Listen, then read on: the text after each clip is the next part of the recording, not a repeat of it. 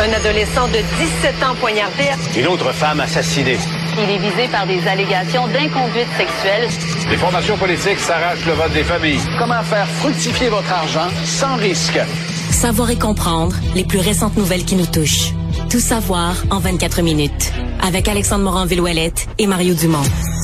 En manchette dans cet épisode, trois femmes poursuivent à leur tour Gilbert Rozon, corps calciné, Kevin de Blois accusé de meurtre, un homme accusé d'avoir menacé Gabriel Nadeau-Dubois, l'interprète de Hagrid, est malheureusement décédé.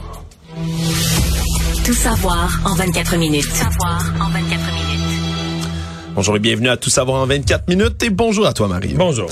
On commence par ces trois femmes qui poursuivent à leur tour Gilbert Rozon, le magnat de l'humour déchu maintenant qui est poursuivi. Trois femmes dont sa belle-sœur de l'époque, Martine Roy, qui était donc la on comprendra la sœur de la conjointe du magnat de l'humour. Elle affirme avoir été brutalement violée dans une loge par Roson. Euh, il y a ça lorsqu'elle travaillait comme directrice adjointe du musée Juste pour rire. Elle disait aussi avoir été embrassée de force. Il y a Marie-Hélène Sicari également qui dit avoir été harcelée, humiliée sexuellement par son patron alors qu'elle travaillait pour Gilbert Roson. Et Guylaine Courcelle qui, elle, était une employée de ça Juste pour rire en 1987 lorsqu'elle avait 22 ans. Elle affirme avoir été agressée sexuellement elle aussi par Gilbert Rozon. Donc, c'est des poursuites qui s'additionnent comme ça au civil. On est rendu à un montant total de toutes les poursuites qui sont faites contre lui de 13,35 millions de dollars. Ça commence à faire beaucoup de témoignages aussi pour Rozon qui... C'est ce que j'allais dire. Euh, c'est aussi que dans sa défense sur le fait que rien de ça serait arrivé, je sais pas comment en cours c'est reçu, je suis pas avocat, mais j'ai l'impression que l'addition des témoignages à un moment donné donne une crédibilité à, la thèse. Exact. Et il avait été accusé de viol, on se rappellera, en cours criminel, mais avait été acquitté en raison du doute raisonnable. Donc, il est poursuivi pendant ce temps-là, donc au civil un peu partout. Donc c'est des, des, poursuites qui se, qui se multiplient. Et lui-même a intenté des contre-poursuites, entre autres contre la comédienne Patricia Tulas et les animatrices Julie Snyder Penelope McQuaid. Donc c'est toutes sortes de dossiers qui s'additionnent et s'additionnent comme ça en cours. J'imagine ça... Il va y avoir une bonne facture d'avocat... Euh, à chaque mois. Ouais, ça va finir pour les années qui viennent. Ouais, ça va finir par lui coûter très très cher d'avocat. Dans les nouvelles euh, judiciaires, toujours, Marc-André Grenon, cet homme qui a été arrêté, euh, accusé du meurtre de Guylaine Potvin à Jonquière en 2000, d'agression sexuelle et tentative de meurtre également sur une femme du côté de, de Sainte-Foy. Mais l'homme de 47 ans faisait 22 ans qu'on le recherchait justement pour ce, pour ce meurtre-là. Mais la Sûreté du Québec, elle lance un appel à la population aujourd'hui, veulent retrouver des victimes potentielles de Marc-André Grenon dans les dernières années. Donc des gens qui et, et ils ont l'air euh, sincèrement de croire que ils ont l'air de penser qu'il y en a d'autres là. En tout cas, qu'il y a une probabilité forte qu'on retrouve d'autres euh, d'autres dossiers, d'autres victimes. Ben, c'est certain que quand on y pense froidement, tu dis ok, il a posé dans une période de trois mois deux gestes extrêmement violents, extrêmement graves. Oui, dans, la, dans le deuxième cas, il avait tenté de tuer aussi la femme ouais, de Sainte-Foy. Puis dans les deux cas, il y a eu agression sexuelle. Fait que tu dis, est-ce qu'il y a ce qu'il pourrait y en avoir avant ou après, c'est c'est pas c'est pas inimaginable. Non, tout à fait. Surtout qu'il y avait des similarités entre les deux cas à l'époque. C'est ce qui avait permis de lier, entre autres, les deux les deux événements donc Marc-André Grenon, qui aurait pu faire d'autres victimes. On dit des gens qui étaient mineurs à l'époque, des gens qui étaient majeurs peut-être également.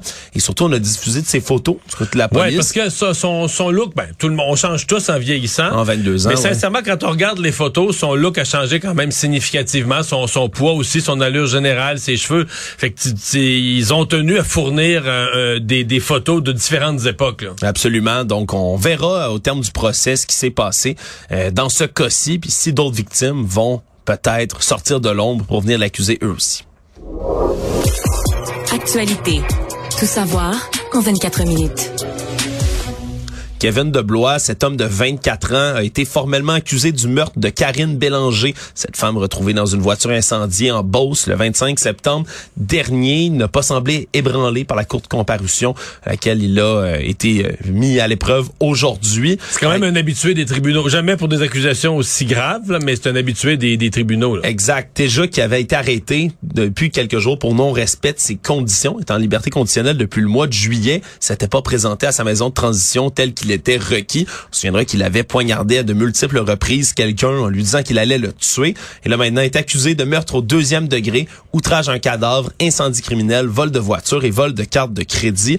Ça aussi, c'est un procès qui risque d'être bien suivi parce que c'est un autre féminicide qui s'additionne ici au Québec. Et dans un contexte où quand même, tu quelqu'un qui avait euh, à son dossier, ce que je comprends, des libérations conditionnelles, c'est qu'on le libérait malgré des risques de récidive. Donc, on, on, on, le libérait en avouant quasiment dans les textes euh, qui accompagnaient la décision qu'on prenait certains risques. Ouais, véritable, le type était violent. Véritable bombe à retardement. Ben, c'est ça. Ni plus ni moins. C'est un scénario non plus qui est pas nouveau, Mario. C'est un scénario qui vu. revient. C'est un scénario qui revient et qui, qui me fatigue sincèrement. Est-ce qu'on est qu va devoir euh, repenser la manière dont le système ben, de libération conditionnelle se fait à la limite? Mais je sais pas, euh, je sais pas, Alexandre, les familles, tu sais, un, un, de tes proches rencontre un fou, se fait assassiner, c'est sûr que tu dois devenir là, dans un état second. Mm. Mais bon, tu sais, si c'est une première fois, tu dis, OK, la personne...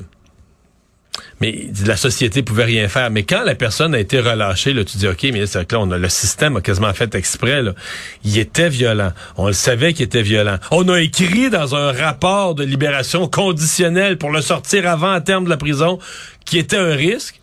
On l'a sorti pareil. Puis là, il est venu assassiner ma mère, ma conjointe, ma fille, n'importe quoi, un, de tes proches. Mais je, lisais aujourd'hui les, propos de la mère de cette euh, de cette femme-là.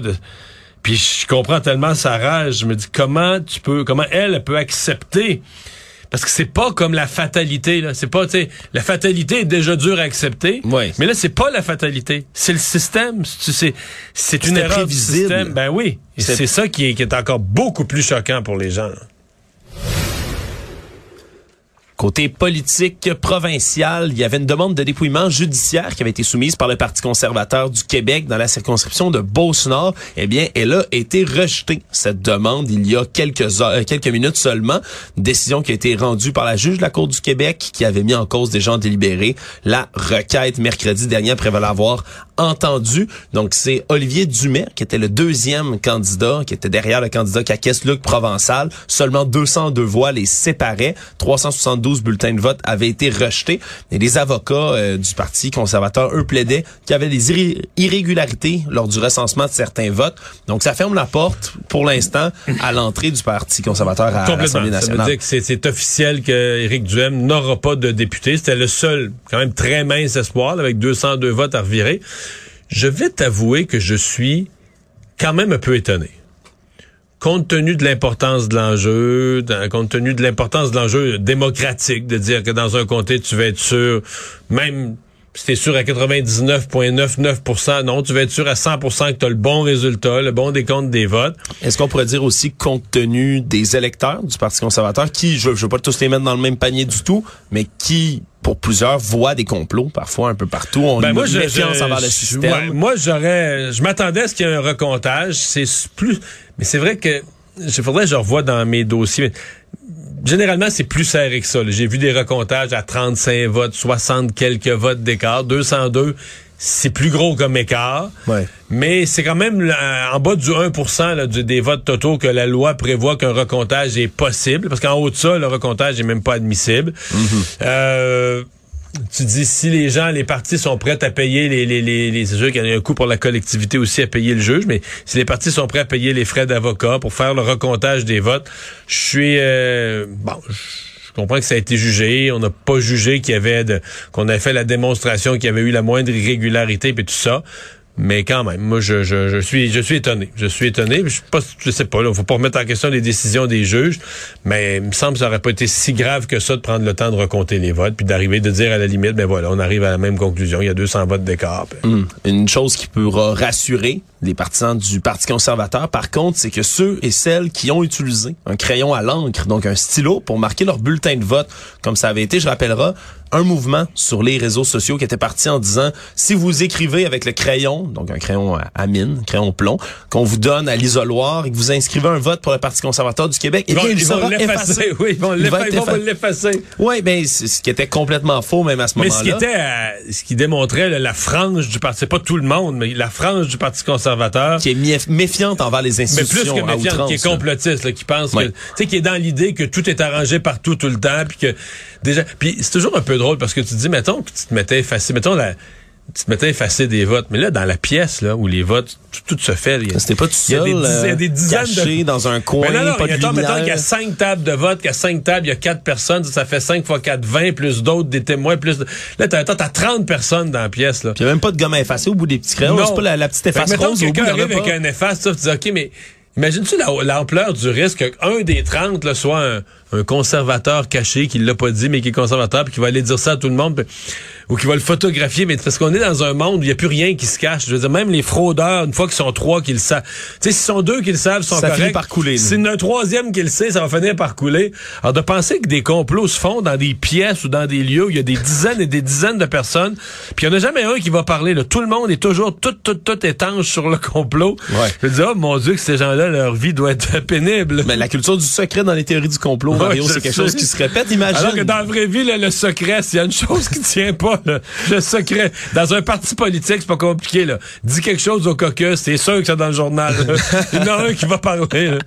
Ouais, mais dans ce cas-ci, ils, vous, ils peuvent être rassurés, ces gens-là, parce que les votes qui ont été comptabilisés au stylo, mais le seront comptabilisés, vont être comptés bel et bien, même si théoriquement c'est pas censé être fait. Pourquoi? Parce que le directeur général des élections du Québec a utilisé une espèce de disons une interprétation habile de la loi par le, de, donc la loi électorale.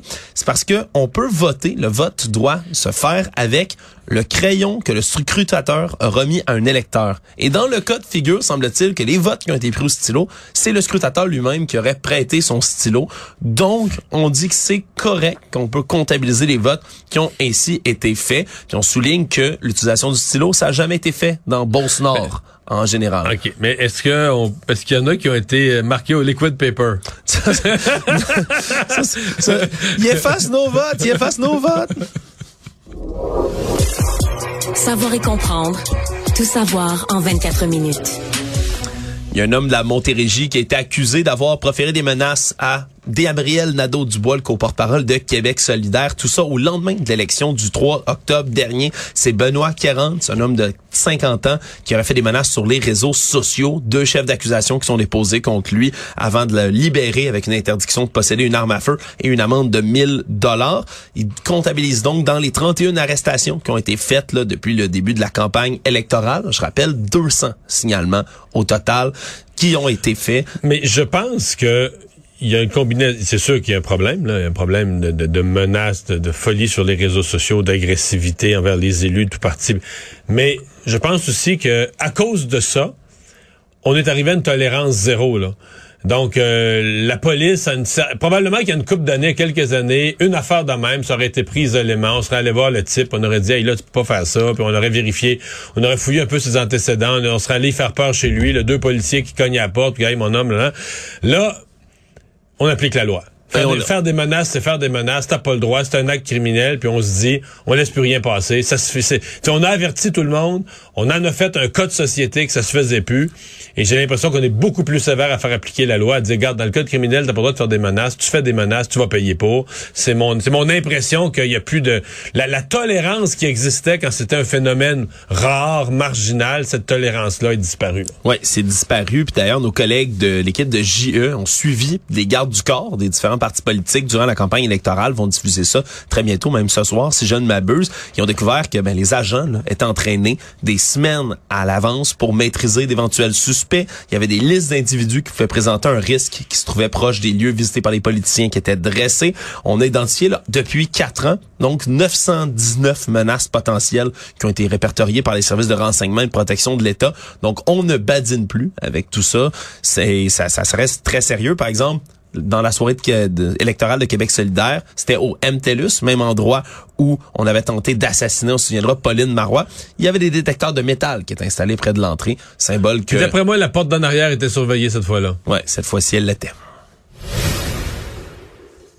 Parlant de Québec solidaire, on apprend aujourd'hui que le gouvernement Legault envisage d'imposer des nouvelles taxes sur les voitures les plus polluantes une taxe qui avait soulevé les moqueries de François Legault il a cela pas si longtemps durant la campagne électorale en disant que c'était pas le temps de mettre ça des taxes comme celle-là sur le dos des Québécois en période d'inflation. On apprend que le ministère des Transports du Québec eux sont en train de regarder pour des propositions semblables une appel d'offres qui a été lancé mardi fait en sorte qu'on on a l'objectif de compenser les revenus qui sont générés par la taxe sur les carburants entre autres donc Comment on ferait ça?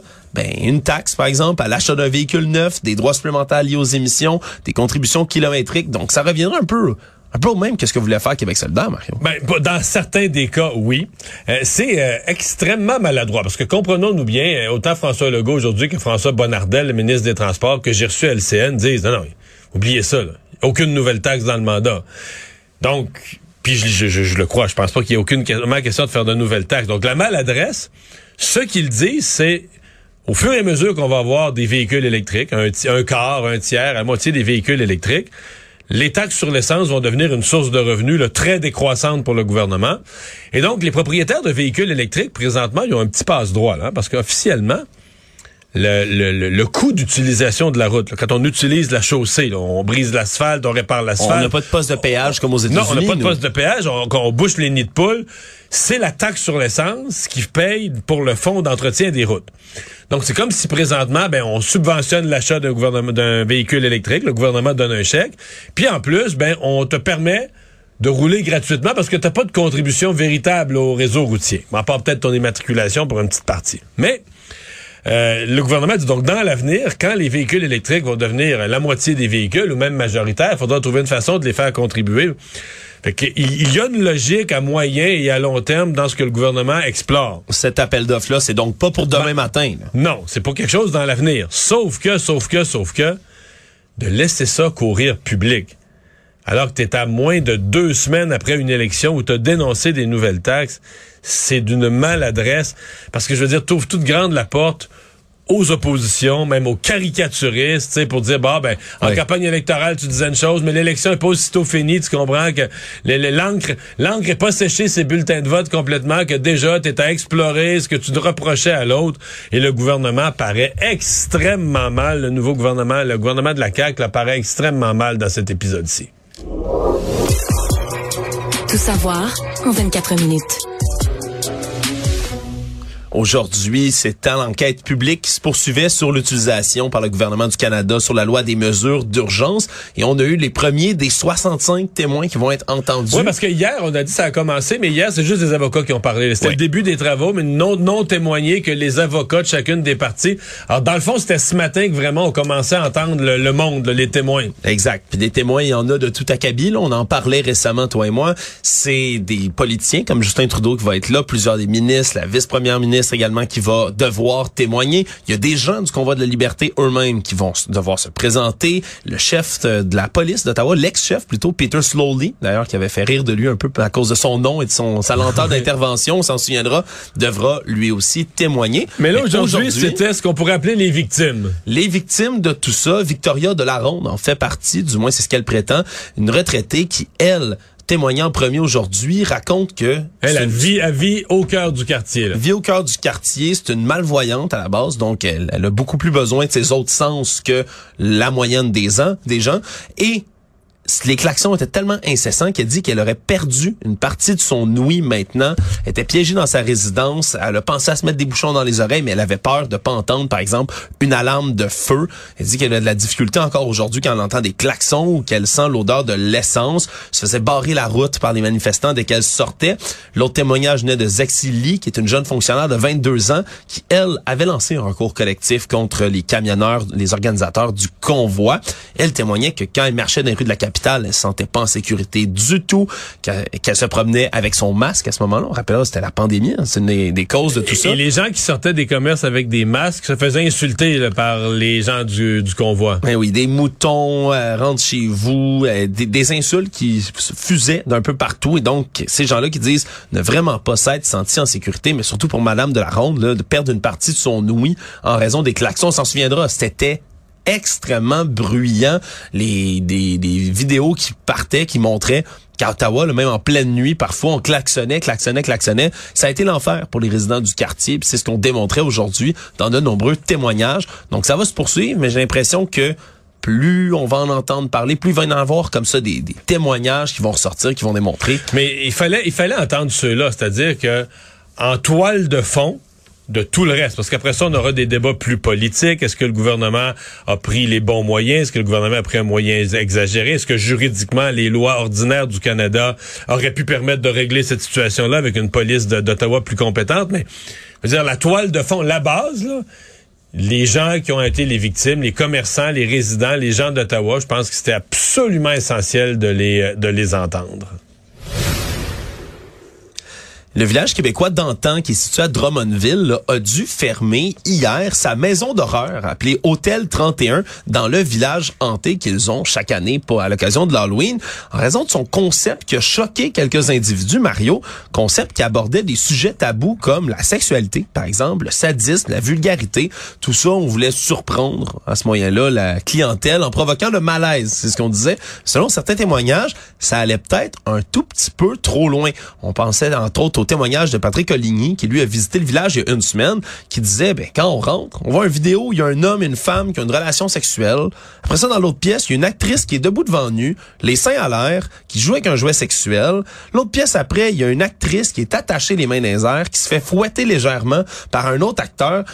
Il dit, pour être déstabilisé, j'ai été déstabilisé, ça c'est certain, mais est-ce que ça allait trop loin comme bon ça? goût? Est-ce que c'est de bon goût d'avoir des, Mais des euh, acteurs la question que je me posais, est-ce que parce que techniquement des maisons hantées tout ça, euh, c'est accessible aux mineurs? Pas celle-là. Pas il y avait- celle-là. Il y avait une personne à l'entrée qui vérifiait des pièces 18 ans, d'identité. C'était même. 18 ans et plus, effectivement. Au moins, on s'était assuré quand même de ce côté-là. Puis c'est ce qu'on dit du côté du village québécois d'antan. On n'endosse pas là l'image dégradante, euh, être des dégradants envers les femmes. On voulait pas provoquer, le- on voulait provoquer un malaise, mais pas que les gens se sentent offensés, ni plus ni moins. On pensait déstabiliser les gens qui rentraient.